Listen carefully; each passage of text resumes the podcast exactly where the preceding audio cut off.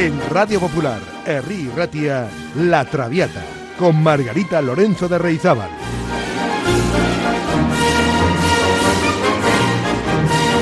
Pasión por la lírica.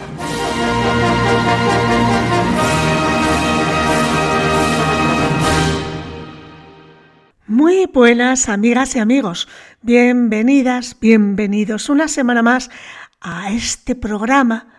Es todo pasión por la lírica. La Traviata. Hoy el programa número 52 en el que vamos a hablar sobre la ópera española.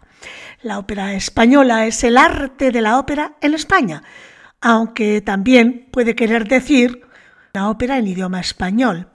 La cuestión es que la ópera ha existido en España desde mediados del siglo XVII. Hay que decir que se desarrolló más lentamente en España que en otros países como Francia e Italia y en menor medida como Alemania, los cuales han tenido tradiciones ininterrumpidas de óperas desde los inicios del siglo XVII. Una de las razones de su lento desarrollo en España fue la existencia de una fuerte tradición del drama hablado, que hizo creer a algunos críticos que la ópera era una forma de arte menos valiosa. Sin embargo, existía una tradición de canciones en obras habladas que empezó a principios del siglo XVI con notables compositores, como Juan de la Encina.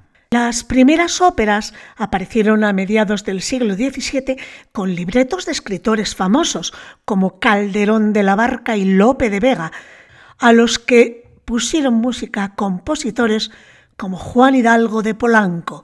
Estas primeras óperas, sin embargo, fracasaron en llamar la atención del público español. No fue hasta que alcanzaron popularidad la ópera de baladas y la ópera cómica la ópera en España empezó a ganar impulso, porque el uso del idioma vernáculo animó inevitablemente a los compositores españoles a desarrollar su propio estilo nacional de ópera, la zarzuela. Los intentos de escribir una ópera completa, totalmente cantada, sin diálogos, incluyen la ópera en catalán titulada Atlántida de Manuel de Falla, la ópera en un acto Goyescas de Enrique Granados, la Dolores de Tomás Bretón y las óperas en inglés de Isaac Albéniz, Merlín, Henry Clifford y Pepita Jiménez. Las óperas en italiano de Manuel García, La amante astuto y La figlia del aria, se estrenaron en Nueva York durante el siglo XIX, pero en España tuvieron que esperar al siglo XX para ser interpretadas. En América destacan óperas en español del argentino Alberto Ginastera, su ópera Bomarzo, y el mexicano Daniel Catán, con su ópera Florencia en el Amazonas. Bueno, pues durante el siglo XX, aunque los compositores alternan sus obras con otros formatos musicales, en ópera destacan autores que ya hemos mencionado y otros que vamos a ir desgranando en el programa de hoy. Por ejemplo, y para empezar bien, muy bien, vamos a comenzar por la ópera de Isaac Albéniz, Pepita Jiménez, de 1896. Como saben, Isaac Albéniz nació en Campodrón, Gerona, el 29 de mayo de 1860. Comenzaría sus estudios musicales en el Conservatorio de Barcelona y los continuaría posteriormente en Madrid y en París. Allí en París, la influencia más notable vendrá a partir de 1880 de la mano de Liszt, de quien se considerará discípulo y aprenderá de él a integrar el nacionalismo en su música, abriendo así la puerta a un estilo nacionalista musical español por donde pasarán más adelante Falla, Granados o Turina. A este nacionalismo musical español, común a la Europa del último tercio de siglo, se añade una influencia folclórica de la mano de Pedrel, a partir de la estancia de Albéniz en Barcelona en 1883 Esto impregna su obra de un sentimiento muy popular. Este sentimiento, junto a su técnica compositiva depurada, adquirida en Francia, de la mano de la renovación estética llevada a cabo por Debussy, fraguan la extensa y original producción de este compositor. Pues vamos a los datos técnicos de esta ópera. Título Pepita Jiménez. Es una ópera en dos actos dentro del estilo nacionalista español.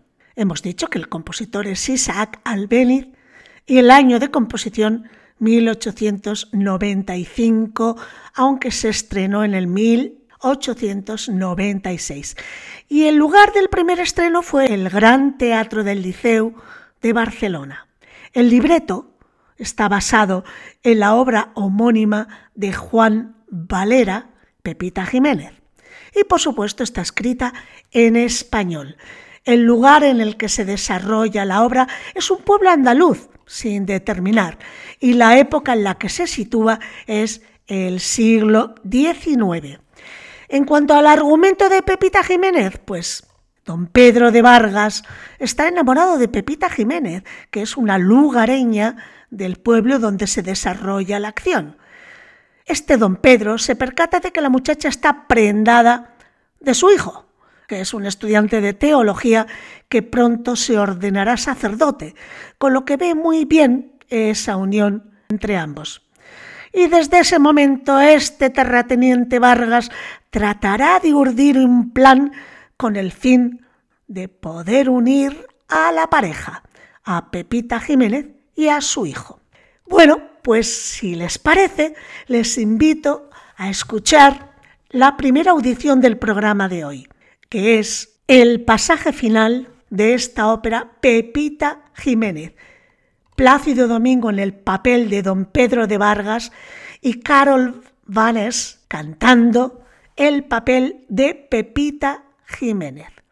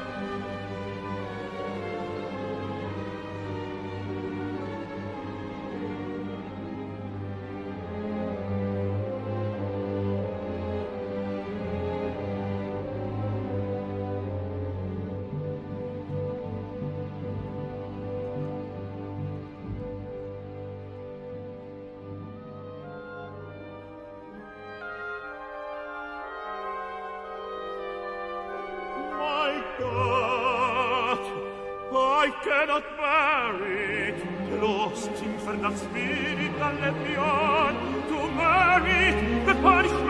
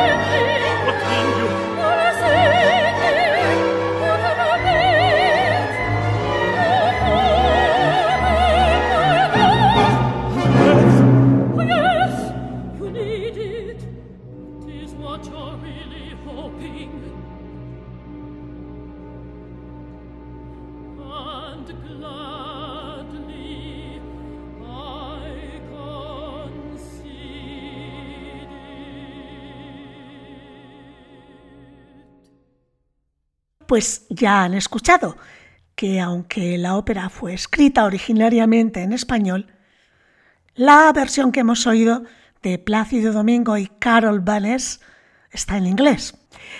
Manuel Penella Moreno y el gato Montés. Nos remontamos a 1916. El gato Montés es una ópera en tres actos, escrita y compuesta por el español Manuel Penella Moreno.